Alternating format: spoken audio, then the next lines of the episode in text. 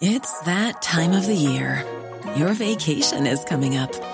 You can already hear the beach waves, feel the warm breeze, relax, and think about work. You really, really want it all to work out while you're away. Monday.com gives you and the team that peace of mind. When all work is on one platform and everyone's in sync, things just flow wherever you are. Tap the banner to go to Monday.com.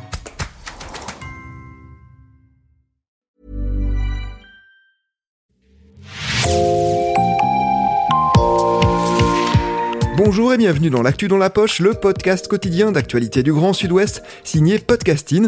Podcasting, ce sont des entretiens avec des journalistes, des médias indépendants de la région qui sont nos partenaires, mais aussi des séries, des longs reportages et des interviews. Je m'appelle Jean Berthelot de Lagleté et l'épisode du jour vous est présenté par Myrène Garay Coechea de l'équipe Podcasting. Aujourd'hui, Podcasting plonge dans un livre sorti le 10 novembre dernier. Il s'intitule Sauvons les langues régionales et Michel Feltin-Palace, vous en êtes l'auteur. Bonjour. Bonjour. Vous êtes journaliste à l'Express, vous êtes aussi béarnais, une partie de votre famille vient de la vallée d'Ossau. Vous nous accueillez aujourd'hui chez vous, à Paris. Dans cet ouvrage, vous rassemblez les newsletters que vous avez écrites pour l'Express sur les langues de France. Cette newsletter hebdomadaire s'appelle Sur le bout des langues, même si vous préférez le nom de lettre d'information et non newsletter. En tout cas, on la recommande à nos auditrices et nos auditeurs. Quel était votre objectif en publiant ce livre? Je dirais que j'en avais deux. Le premier, c'est d'apporter modestement, mais une culture linguistique aux lecteurs. C'est-à-dire qu'en France, nous avons une culture littéraire qui nous est donnée par euh, l'école. On nous apprend euh, Molière, Racine, euh, Balzac et les autres, et c'est très bien. Mais on ne nous apprend rien sur les langues que l'on parle en France depuis des, des siècles. Pas grand-chose sur l'histoire du français.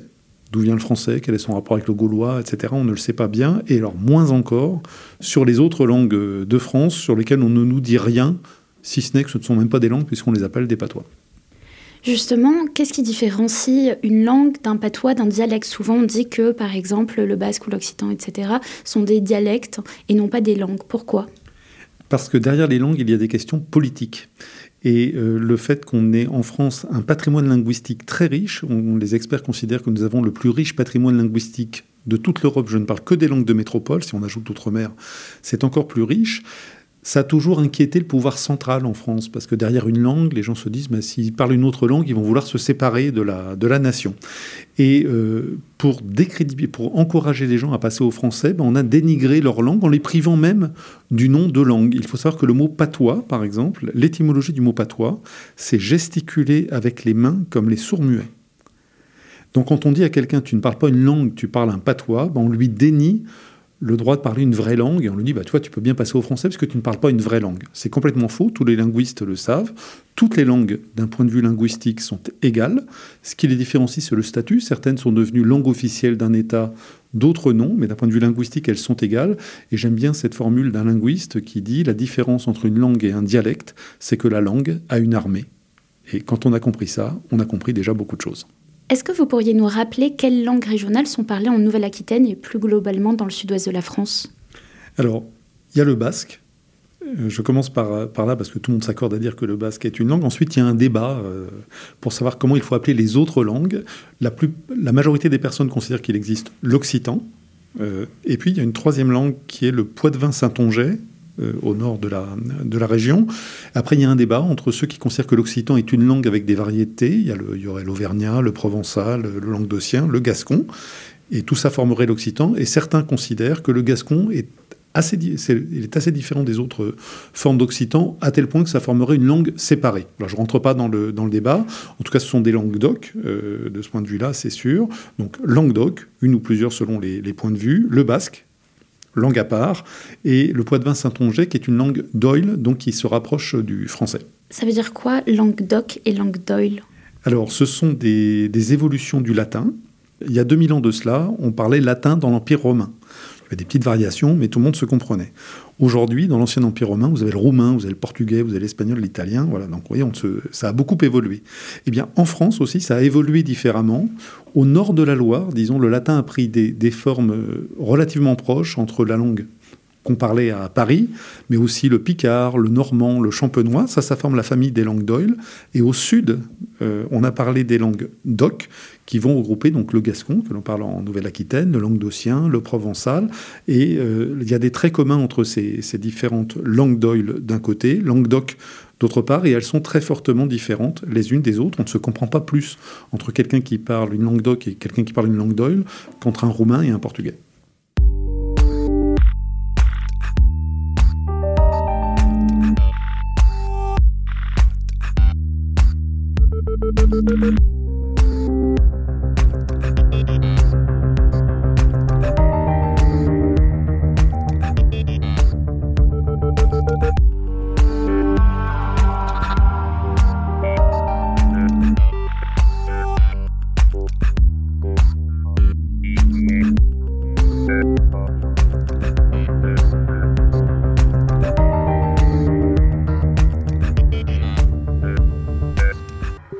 Les langues régionales ont été progressivement affaiblies, méprisées, marginalisées par les classes dirigeantes, notamment depuis la Révolution française. Un documentaire de podcasting revenait dessus en septembre dernier et une large partie de votre ouvrage euh, y fait référence. Est-ce qu'on peut dire que la situation a évolué? Oui et non. Oui, parce que dans le discours, euh, aujourd'hui, quand un ministre parle des langues régionales, il emploie le mot de langue et pas le mot de patois, parce qu'on a une direction du ministère de la Culture qui s'occupe euh, du français et des langues de France, parce qu'il y a un certain respect dans les discours officiels vis-à-vis de ces langues, ce qui n'était pas le cas avant, parce qu'elles sont enseignées en partie euh, dans l'éducation nationale. Donc les choses ont évolué plutôt dans le bon sens. Je dis non en même temps parce que, certes, les choses ont évolué, mais ça n'est pas suffisant si on veut que ces langues continuent à vivre dans 50 ans, dans 100 ans, dans 200 ans. La France refuse de prendre les mesures qui permettraient de les sauver, qui pourtant existent dans d'autres pays comparables. Donc si on est méchant, je dirais qu'on est passé d'un discours euh, violent mais sincère, il faut se débarrasser de ces langues, de ces patois, à un discours hypocrite en disant comme ces langues sont formidables, mais quand il s'agit de prendre les mesures qui permettraient de les sauver, on refuse de les prendre. Votre ouvrage s'appelle euh, Sauvons les langues régionales, donc on peut se demander comment les sauver. À l'échelle euh, locale, dans le sud-ouest, il y a des initiatives euh, limitées mais qui marchent très bien, notamment l'école immersive au Pays Basque, les Tola. Et puis il y a certaines autres initiatives qui viennent d'être lancées, comme la Ciutat, un quartier à Pau dédié à la langue occitane. Est-ce que c'est suffisant pour sauver ces langues? Non, c'est nécessaire, mais ça n'est pas suffisant. commençons par l'essentiel, il faut les enseigner massivement. On sait qu'il nous reste des locuteurs, c'est pour ça qu'il est encore possible de les sauver, mais souvent ces locuteurs sont âgés. Ben, c'est mécanique. Si ces, locuteurs âgés meurent et qu'ils ne sont pas remplacés par des jeunes, eh ces langues seront mortes. Donc il faut les, transmettre aux jeunes. La transmission familiale a été interrompue. On a créé les conditions en France pour que cette transmission familiale soit interrompue. Je n'y reviens pas. Euh, donc la, la, meilleure méthode pour les sauver, ce sont l'école. C'est par l'école que ça se fait. Et comme toute la société francophone, il faut que ce soit des écoles ce qu'on appelle l'immersive, c'est-à-dire où tous les cours sont donnés en basque, en occitan, en breton, peu importe hein, la langue, pour compenser le fait que ben, l'enfant, le reste de sa vie, il, évolue dans une société francophone. C'est ça la méthode. On sait que non seulement ça marche, mais que c'est efficace pour la réussite scolaire. Et au Pays Basque, vous avez raison de le citer, on a un exemple là, ça devient assez massif et on sait qu'on est en train de produire, si je puis dire, des locuteurs en nombre suffisant. Donc ça c'est bien. Donc maintenant il faut développer ces écoles partout. il faudrait que ce soit le cas dans l'enseignement public. C'est ce qui se fait dans des pays étrangers, c'est ce que refuse de faire la France. Là, ce sont des écoles associatives, donc fragiles, où il faut trouver de l'argent, etc. C'est très compliqué et c'est assez admirable de la, part des gens qui le font. Donc il faudrait que ce soit que cette méthode soit transposée dans l'enseignement général. Ça serait la première chose. Mais ça ne suffit pas, parce que souvent ces enfants arrivent à un bon niveau dans la langue en question, mais ensuite, une fois qu'ils sortent de l'école, ben, ils n'ont plus l'occasion de parler. Une langue, pour survivre, a besoin d'être utile. C'est un peu bizarre de dire cela, parce que les, les langues sont des objets culturels. Pourquoi nos grands-parents, nos parents, nos arrière-grands-parents sont-ils passés au français? Parce qu'on a fait du français la seule langue de la promotion sociale. Euh, mes grands-parents auraient sans doute été ravis que leurs enfants ou que leurs petits-fils, pardon, soient journalistes en langue béarnaise. Les Bretons auraient été ravis que leurs enfants deviennent médecins en breton, avocats en breton, instituteurs en breton, mais c'était tout le temps en français. C'est pour ça que les générations précédentes sont passées au français. Et donc, de la même manière, si on veut sauver ces langues, il faut que ces langues soient utile. Il faut que des cours à l'université soient dispensés en basque, euh, en occitan. Il faudrait pouvoir travailler dans les entreprises, il faudrait aller dans une administration. Là, quand la langue est utile dans la société, là, elle est, elle est sauvée. C'est ce qui se fait, par exemple, je prends cet exemple-là, pour le français au Québec. À l'échelle du Canada, le français est une langue régionale, mais le français au Québec est utile. Non seulement il est enseigné, mais il est utile dans la société. Et le français au Québec arrive à survivre dans un environnement anglophone très massif. C'est comme ça qu'on arrive à sauver des langues.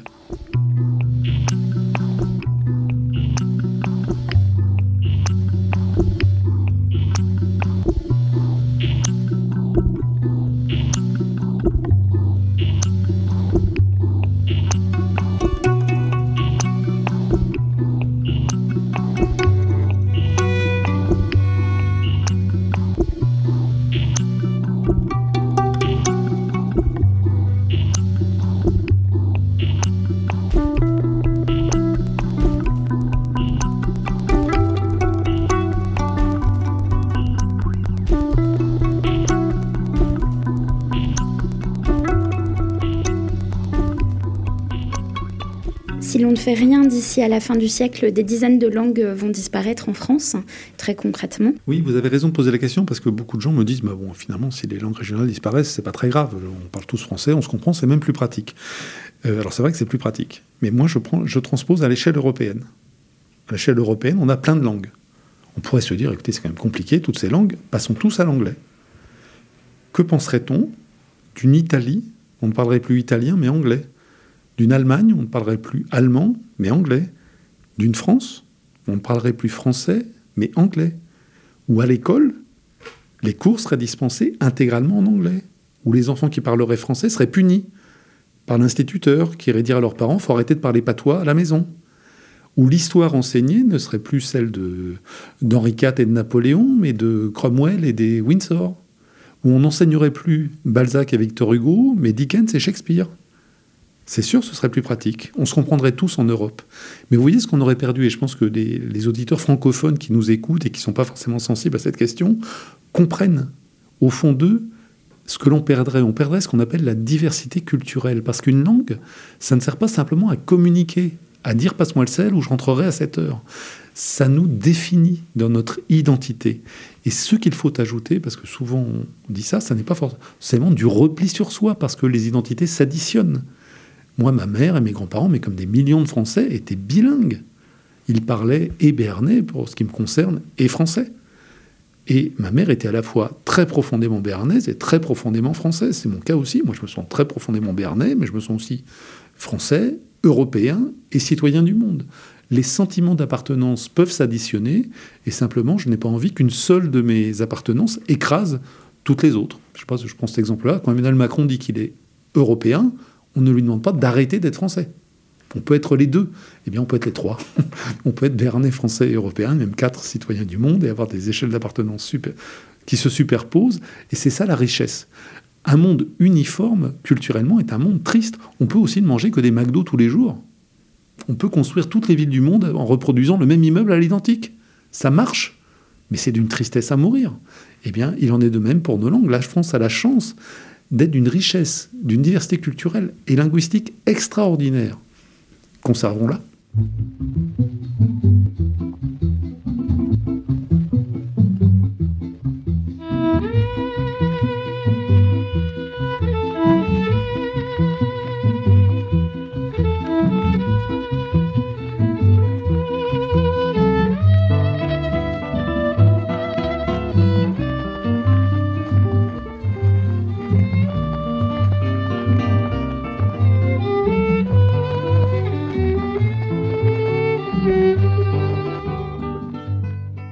Cette question, comment conserver ces langues régionales, elle vous obsède, elle est dans toutes vos, newsletters.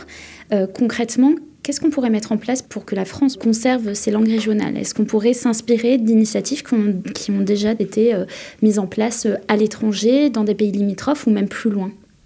Oui, tout à fait. Il faut se rassurer là-dessus. C'est-à-dire que les, mesures que je préconise je ne, je ne, suis pas un révolutionnaire, moi, du tout. J'ai travaillé à la Croix pendant dix ans, je dis ça en blaguant, mais c'est vrai. Je dis, mais il suffit de faire ce que font des pays proches de nous, comme le Royaume-Uni, comme l'Italie, comme le Danemark, comme la Finlande, comme la Suède. Quoi, par exemple? Alors, prenons des mesures concrètes. Euh, au Pays de Galles, l'enseignement du gallois est obligatoire pour tous les enfants à l'école jusqu'à l'âge de 16 ans. Pour quasiment tous les enfants, je simplifie. Bien, il faudrait qu'en Bretagne, parce que c'est une autre langue celtique, le breton soit obligatoire à l'école jusqu'à 16 ans pour tous les élèves. Voilà. Et la même chose au Pays Basque, la même chose dans les, pour les Languedoc, la même chose pour l'Alsacien, etc. Vous voyez, c'est une mesure simple. Et au Pays de Galles, ben, les enfants, ils sont bilingues. Ils parlent et anglais et gallois. Nous avons une aptitude au bilinguisme. Voilà. Plus de la moitié de l'humanité parle deux langues. Le bilinguisme est une, c'est la norme. Le monolinguisme, c'est l'exception. Voilà, il faut comprendre ça. Donc ça, c'est une mesure très simple. Il faut multiplier les crèches bilingues, puisqu'un enfant à la vraiment un bébé, est capable d'apprendre de manière simplissime toutes les langues. Ça, c'est prouvé par les neurosciences, donc il faut multiplier les crèches bilingues. Les enfants parleront deux langues, mais sans même les avoir apprises, si vous voulez. voyez donc ça, ce sont des mesures très simples. Ensuite, comme je le disais, il faut bah, multiplier les écoles. Euh, euh, il faut le multiplier le linguisme à l'école dans toutes les classes. Voilà. Ce genre de mesures qu'il faut prendre, et encore une fois, ce sont des mesures qui sont prises, qui existent à l'étranger.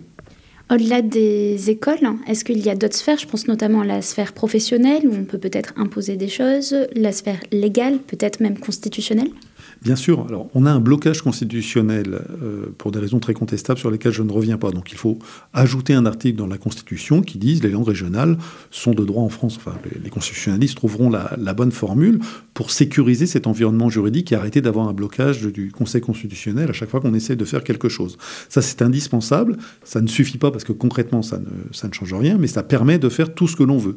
Ensuite, il faut par exemple augmenter les subventions aux artistes qui s'expriment dans ces langues. On a besoin d'une scène artistique, on a beaucoup d'artistes hein, d'ailleurs, il faut les, aider. Il faudrait des quotas sur les chaînes de télévision et de radio nationales avec des artistes qui s'expriment en langue régionale, tout comme il y a des quotas de langue française pour résister au, rouleau compresseur anglo-saxon, bah, il faut faire la même chose au niveau français. Il faudrait des télévisions publiques, il faudrait qu'il y ait un France 3 Pays Basque, un France 3 euh, en Occitan, etc., euh, pour, euh, que ces langues puissent s'exprimer, avoir des productions de, documentaires, de, de, films, etc. Enfin, oui, pour que ces langues vivent, il faut un minimum de moyens.